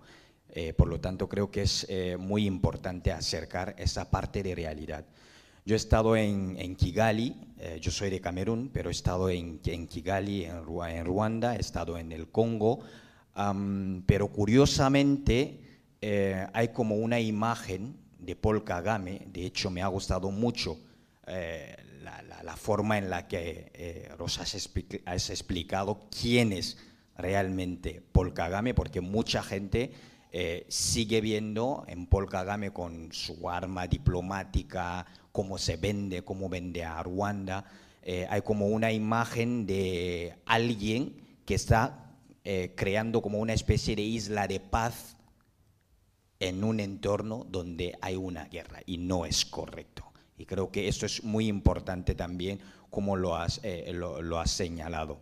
Em, eh, con eso me gustaría decir también que a veces el daño que se crea a África, a la imagen de África, a la imagen negativa de África, muchas veces también es con el beneplácito de las ONGs.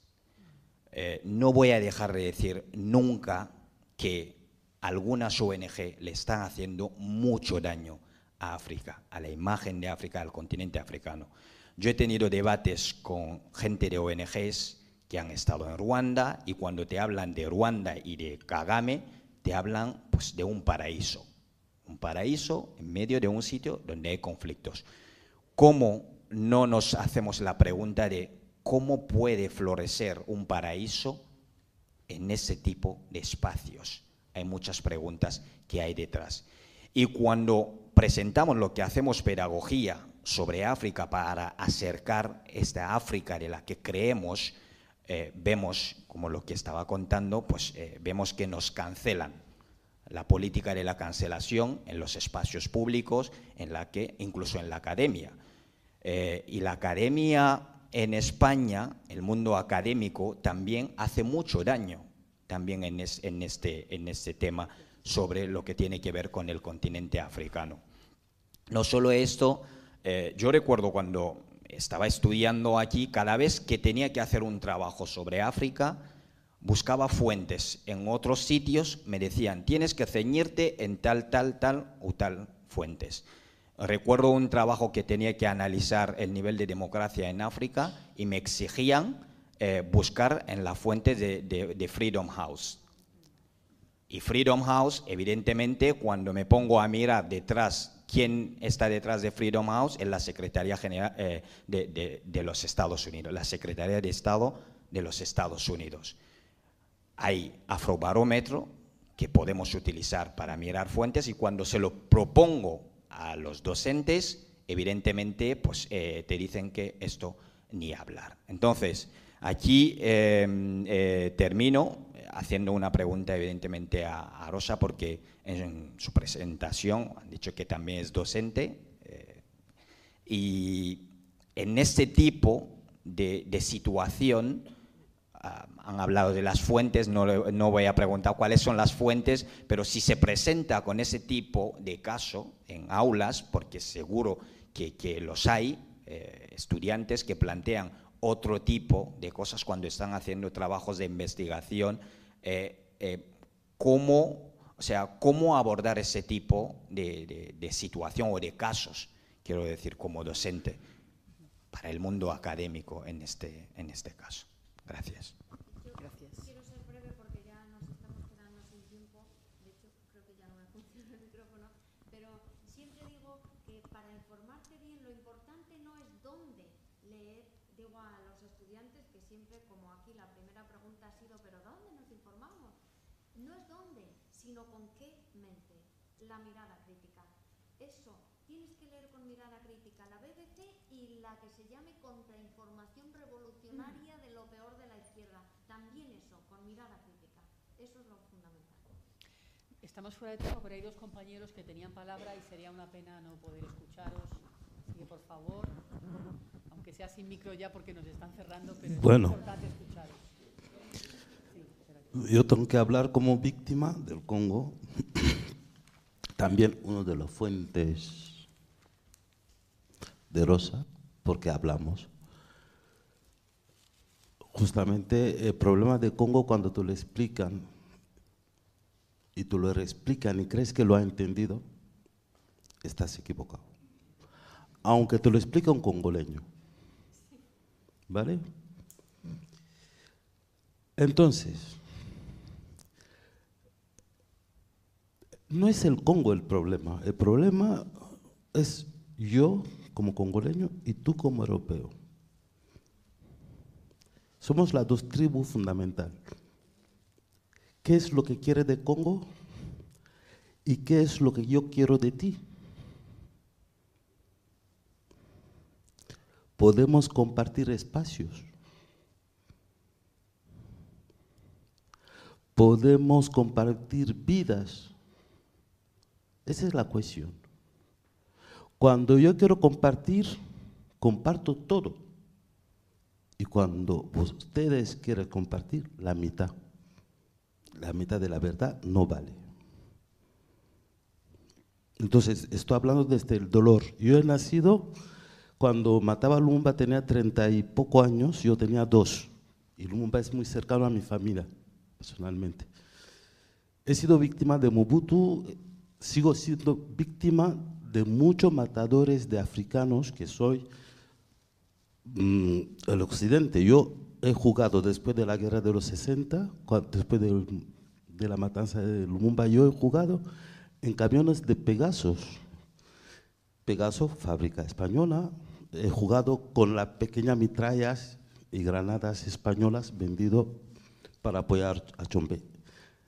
Os puede decir, ¿quién combate el Congo?